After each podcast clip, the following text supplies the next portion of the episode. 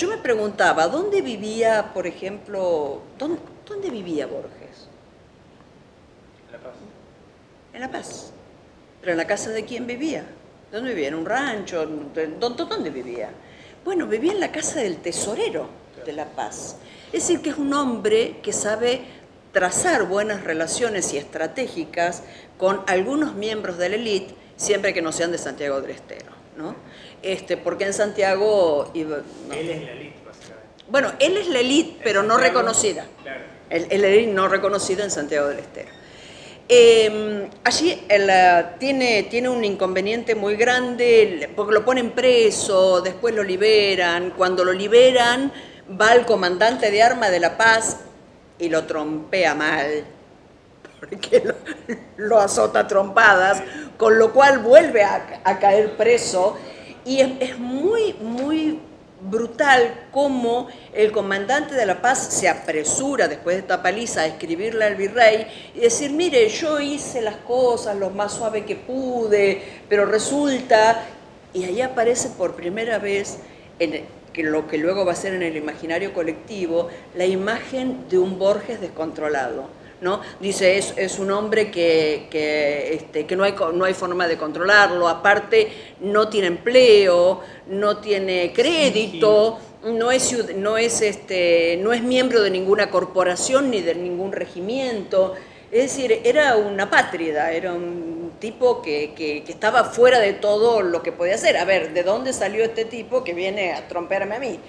Bueno, luego Borges eh, finalmente saldrá también después de un largo litigio, uno de los tantos litigios, saldrá, saldrá de la cárcel, eh, pero va a salir encarcelado rumbo a Buenos Aires, en,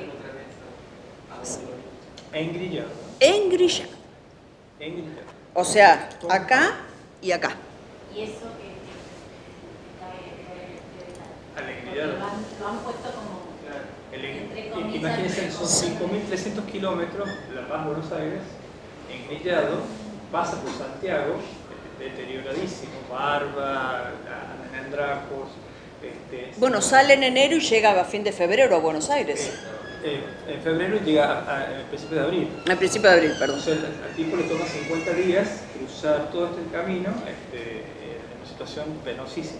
Viene con cuatro, cuatro soldados y un cabo eh, y pasa por Santiago.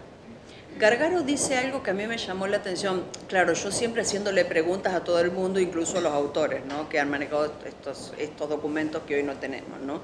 Dice, dice Gargaro que se escuchaban este, los lamentos. ¿A dónde, fue, ¿A dónde fue? Si paró en Santiago, tiene que haber parado en la cárcel. Lo tienen que haber metido en la cárcel. La cárcel estaba frente a la plaza. Y dice, eh, Gargaro dice que se escuchaban las lamentaciones, ¿no? Decía, pues bien, ¿quién se estaba lamentando por, Santiago, por, por Borges? Tenía que ser su familia. O Gargaro lo habrá imaginado esto de, se, habrían escuchado lamentaciones. No, bueno, no sabemos. La cuestión es que sí, pensando un poco en clave de Foucault, este, este, este castigo es, este, es al- altamente ejemplificador hacia afuera para que, digamos, el régimen muestre en este castigo qué le va a pasar al tipo que salga de la norma, que, que no, no cumpla con la ley o que se atreva a golpear a la ley, ¿no es cierto? Y por otro lado, también es, este, eh, tiene un efecto altamente este, so- sobre el cuerpo de la víctima, eh, tiene un, un efecto altamente modelador, lo, lo- lo lo sosiega, lo sosiega, lo quiebra, porque esta es la idea, ¿no? De, de quebrarlo, de que- quebrarlo. En ese estado quebrado es cuando llega Santiago del Estero y quedan, queda un tiempo acá y lo ve su madre. Bueno, yo pienso en vigilar y castigar, ¿no? Vuelve un revolucionario, o sea, de- de este Convierte en castigo un revolucionario. no lo convierte. Nunca, o sea, yo pienso que Exacto. siempre estuvo. Y Latente. de ese castigo, a pesar de la normalización que tratan de aplicarle, del disciplinamiento, de, de todo esto que No, no lo pueden quebrar. vuelve un revolucionario, a pesar de eso, en coincidencia Sí, sí. con las denuncias que le había hecho su ex socio y demás, ¿no? Claro, claro. Es, es bien, es bien interesante cómo él se va construyendo, cómo él se va construyendo en revolucionario.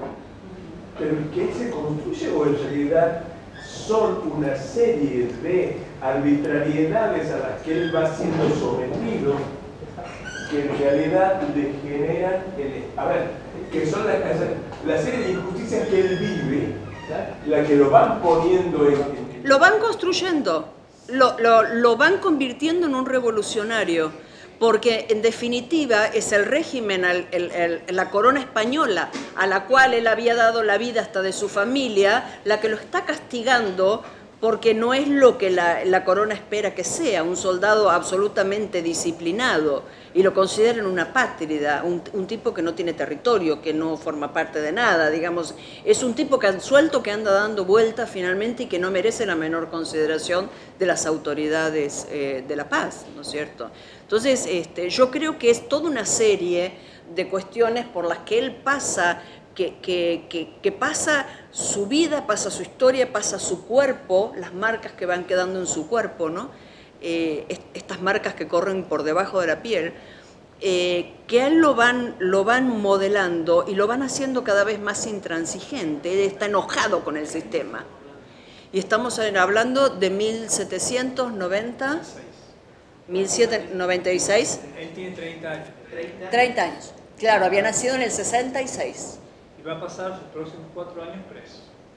A las a la cárcel, eh, a las mazmorras de... Al fuerte de Buenos Aires. Al, sí, del retiro, digamos. Claro.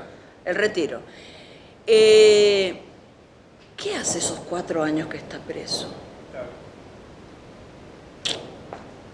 No sabemos. ¿Qué hace esos cuatro años preso? ¿Cuál es tu teoría? Está preso. Bueno, a ver, pero... Eh, sabemos cómo eran, más o menos sabemos cómo eran las cárceles de esa época, digamos, que eran como unos espacios en donde convivían, eh, convivía de todo un poco, el preso político, como es este, hasta, hasta un, un asesino, un negro, un indio que había robado, digamos, había ahí como una convivencia con, con, los sectores bajos, que es un poco lo que, lo que planteabas hoy, ¿no es cierto? Digamos, que a él le da como un entrenamiento, este, para que le sirva en materia comunicacional, ¿sería la idea? Sí, sí. ¿Eh? ¿Le sirve? Es un gran comunicador, eso, eso es clarísimo, es un gran comunicador de ideas y esto, esto yo creo que él hace un curso ahí muy interesante. en la cárcel, ¿no? Estamos en la cárcel haciendo un curso aprendiendo a comunicar. Bueno. De comunicarse con, él. Porque en esta hay, que, hay, que, hay que saber cuál es la población carcelaria. Claro. La población carcelaria desde fines del siglo XVIII, eh, 18, ¿sí? 18. Este, tenemos a los negros, eh, negros libres, en general los negros libres eran una alta población. Carcelaria. Carcelaria, porque al quedar libre en general no tenías empleo, nadie te empleaba, que, entonces terminabas en la delincuencia. Entonces era, era fácilmente... Bueno, a ver, alto, alto. En la delincuencia entendida, en, entendida como te prenden, te preguntan a dónde trabajas, no tenés eh, dónde, dónde trabajar y entonces pasas a la categoría de delincuente. Claro, ¿no es cierto? lo que se llamaba el vagabundeo, el, claro, claro. el merodeo. La figura del merodeo. La figura del eh, preso por deuda. También, claro. Sí, pero no es en este caso, ¿no? No, no es el caso que, después, que tenemos nosotros. Después, el, el, el, los, los, delitos comunes, lo que hoy se llamarían delitos comunes, es decir, desde los delitos contra la propiedad hasta los delitos contra las personas, este, el delito político, este, que era una, una, categoría muy empleada, por el, sobre todo en ese, ese momento, porque había que regular.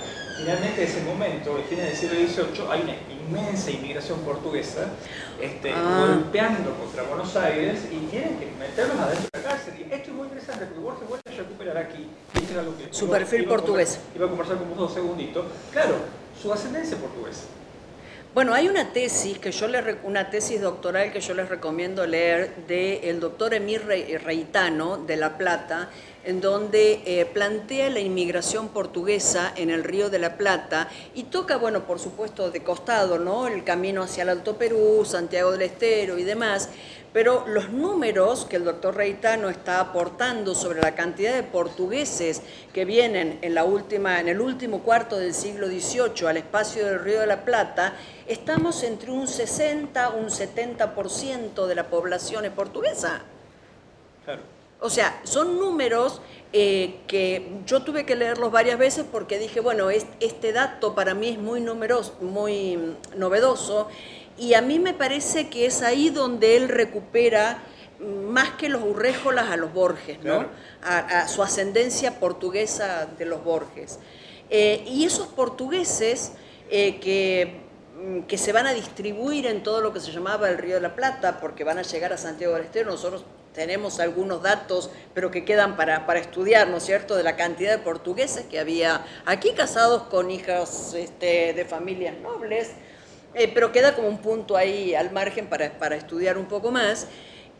Yo recomiendo ampliamente, está en internet, lo pueden buscar en las me- memorias académicas de la Facultad de Humanidades de La Plata, porque es súper interesante, nos abre un panorama completamente distinto, porque bueno, veníamos con Grosso estudiando a los negros, eh, a los indios, y de pronto están apareciendo los portugueses, ¿no es cierto? Con lo cual, eh, este, hay ahí como, como un factor bien fuerte que no ha sido, no ha sido todavía merituado en Santiago del Estero. Esto- Tenemos algunos datos nomás, pero Claro. están como sueltos todavía. Esto a propósito de que cuando se produce la expulsión de los jesuitas, para unir con lo que ya habíamos hablado, la expulsión de los jesuitas produce un movimiento político muy importante dentro de los portugueses, más que dentro de los españoles.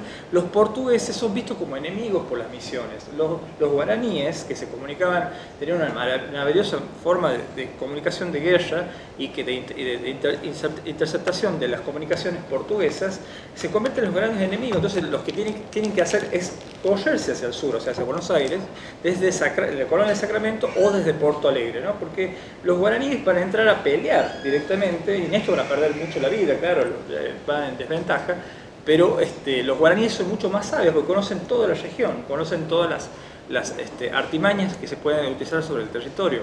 Y el hecho de que en, la- en este- en esta cárcel de, de fines del siglo XVIII, donde está Borges cuatro años, nada más y nada menos cuatro años, imagínense, día por día cuatro años, es muchísimo tiempo. Muchísimo tiempo. Eh, en la cabeza sobre todo de Borges, un tipo que básicamente impulsivo, para decirlo de alguna forma, ¿no? Impulsivo y nada hipócrita, no un tipo este, eh, directo. Este, de- debe haber sido muy brutal para él Muy brutal, muy este, brutal. esta cuestión de convivir así. De- y de soportar todo ese tiempo encarcelado a la espera del juicio, Claro, ¿no es cierto? Un juicio del que finalmente es sobreseído. claro. Es, eh, es sobreseído, ¿verdad? Es muy interesante Eh, aquí- quién es los sobreseos. ¿Quién? quién? Que- sí, léelo, por favor. Lee el documento porque final... Ah, es espectacular, ¿no? Léelo, léelo. Eh, la, la causa sigue su curso y es puesta, dice esto, eh, eh, el 20 después de- esto dice Garraro, el, 20 el 23 de noviembre de 1798 pasando el Consejo de Guerra. El Consejo de Guerra, la fórmula, es la verdad todo el poder que va a venir después. El que se reunió en la casa del marqués de Sobremonte, bajo su presidencia, integrando a los señores Martínez de Cáceres, que va a ser después comandante de Alma, el ingeniero director comandante del Real Cuerpo de Ingenieros, Félix de Azara, este, Félix de Azara, el que escribe la primera historia de la provincia de Buenos Aires y los, los ter- los territorios, el, ¿no? naturalista que El hace naturalista. la descripción maravillosa del Paraguay y que le da a Europa una- una- un instrumento fundamental para saber cómo eran, esta es por primera vez, cómo eran las Indias. En el sentido de que él va describiendo especie por especie de insecto, árbol, etc. Pero además tiene un trabajo muy bueno sobre lo que va a, ser después el, el territorio de la provincia de Buenos Aires o, la pam- o la Pampa Húmeda, Claro, claro. con el objeto de este, que tiene por objeto facilitar la inmigración, ¿no? hacer, hacer comprender que aquí había un territorio en donde el, con, con el trabajo la inmigración iba a Lo progresar. que es muy interesante que los cuerpos de la ilustración... Y es también una primera historia, ¿no es cierto? Porque Exacto. él va historiando. Es, es, es muy interesante Félix de Azara para leerlo. Hay que recuperar clásicos. Porque eh, Félix de Azara no solamente va diciendo lo que él describe, sino cómo llega a donde, donde está lo que describe, ¿no? Entonces va descubriendo caminos y el, el europeo que va leyendo, y esto lo digo a partir de los consejos que la ilustración misma de Carlos III va creando, consejos científicos, Consejos científicos. Félix de Azara, que, se- que van a estudiar América como si fuera un espécimen como si fuera un lugar Bueno. donde, a propósito de esto de la quina y la quinina, bueno, ellos van a descubrir que aquí en América hay situaciones y soluciones para sus males, digo, café, azúcar, etcétera, etcétera, van a ser empleadas como, este, por ejemplo, el café para la depresión o la tristeza. Bueno, eh, un, un acto de similares connotaciones los vamos a tener a mediados del siglo XIX con la presencia eh, de Page, Claro. eh, de- no de Page, de Amadeo Yaques. Ah, Amadeo. Yaques. Eh, Page tiene que ver con la exploración del, del río Salado. Eh, Amadeo Yaques, eh, digamos, un hombre de la ilustración del siglo XIX, que llega a Santiago del Estero, se casa, de hecho, la, la maestra tan famosa... mm, eh, eh, Francisca. Francisca es, es su hija, y él va a la exploración del río Salado eh, como, casi como naturalista. Él va contando eh, cómo son estas tierras de fértiles en momentos en que en Estados Unidos estaban en plena guerra, en 1860, en 1860. No, no, no, el siglo XIX, siglo XIX, estaba en la guerra Ah. de secesión. Entonces por detrás andaba el cónsul inglés en Rosario también tratando de ver si aquí se podía producir algodón, ¿no es cierto?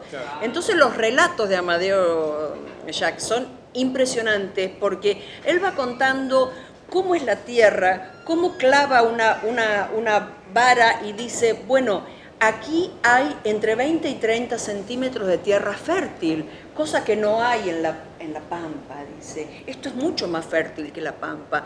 Va contando las especies, o sea, se hace el mismo trabajo. De la mano de Antonino, ¿no? de la mano de Antonio Daba. Pero te quiero decir que uno puede trazar ese paralelismo, ¿no es cierto? Así Claro. como Félix de Azara descubre lo que sería el Gran Río de la Plata, este, perdón, Amadeo Jacques de- descubre Santiago y descubre la frontera del Salado como una frontera con altísimo potencial para la producción. Hacen lo mismo, pero en otro momento. ¿no? Claro. Sigo. Eh, Sí, por favor, Capitán perdón. de navío de la Real Armada Martín de Boneo, capitán coronel graduado de caballería, eh, eh, capitán coronel graduado de caballería Santiago Alejo de Allende. Santiago de Allende es uno de los fusilados con Liniers, Con Liniers. Moreno, Rodríguez, este, En el levantamiento de Córdoba Gutiérrez contra de la revolucionaria. Concha, etcétera, etcétera. Santiago de Allende va a ser el comandante de armas de Córdoba y será, va a ser un aporte muy importante porque él es el que impulsa a Liniers a moverse. Le dicen, usted es el que tiene que estar a cargo de esto. Absolutamente. Es, y Liniers no, no quería saber más nada, se había entrenado en Altagracia, lo- lo- el último destino que él quería era España, ya quería tranquilidad. El tipo tenía 60 y algo Era grande, era un hombre grande. Este, y Santiago de Allende complica a toda su familia, tanto así que Tom- eh, eh, te acordás que cuando Borges, cuando, este, cuando Moldes le dice, mire, contáctese con eh, Allende, eh, Allende de Córdoba, Tomás de Allende. Moldes, el revolucionario, estamos mezclando todo. Nosotros, como ya lo sabemos, estamos mezclando, estamos, mezclando, estamos haciendo una ensalada. Bueno, No, bueno, pero Tomás de Allende va a pedir perdón por su tío, por Santiago. Este, porque Santiago... bueno el Allende, la, eh, Córdoba, Córdoba lo recuerda con una población. Claro. Allende. Allende. Villa Allende. Claro, claro, claro. Eh, bueno, sigo. Bueno, Eh, con- pero con- contá cómo, cómo termina, porque es, Bueno. este es insólito, cómo terminan estos cuatro años de, Bien, Teniente coronel del Regimiento de Dragones de la provincia, Juan de Salas, coronel graduado del tercer batallón, Juan de Almagro de la Torre, oidor honorario y auditor general de la guerra del Virreinato, Julián de Leiva. Julián de Leiva iba a ser un protagonista fundamental del Cabildo del 10. ¿no? El Cabildo del 10. Eh, el primero en dar su, su voto fue el marqués de Sobremonte que dijo, no hallando al capitán don Juan Francisco Borges suficientemente convencido del crimen por el cual se ha puesto en consejo de guerra, mir- miren tres años después, tres años y medio después, atendiendo también a todas las circunstancias de esta causa, a la dilatada prisión que ha sufrido y al modo de su conducción, es mi voto que se le dé por absuelto y ponga su libertad, arreglándome al artículo tanto, tanto de las ordenanzas. O sea, eh, en Buenos Aires. sí, en Buenos Aires. No, no, era comandante, No, era, no había era alcanzado. Perteneciendo a un consejo de guerra de oficiales generales. Él estaba como haciendo carrera en el Río de la Plata, ¿no? No mucho tiempo antes había llegado, estaba, pero era antes, eh, fue antes de que fuera eh, virrey, virrey. Bueno, la cuestión es que Borges queda libre otra vez, vuelve a Santiago del Estero y ahí tenemos un espacio de un tiempo en el que no sabemos qué pasa con él. Está en Santiago del Estero y el próximo paso que vamos a ver eh, que va a dar va a ser embarcarse rumbo a España con todos los papeles de su padre, la actuación en el Alto Perú, su título de, capitán graduado, todo ese papelerío, él se va a España en busca directamente de una compensación, en busca de que el rey le repare de alguna manera esto que ha sido, este, que todavía él no encuentra solución. Y él se va en 1802.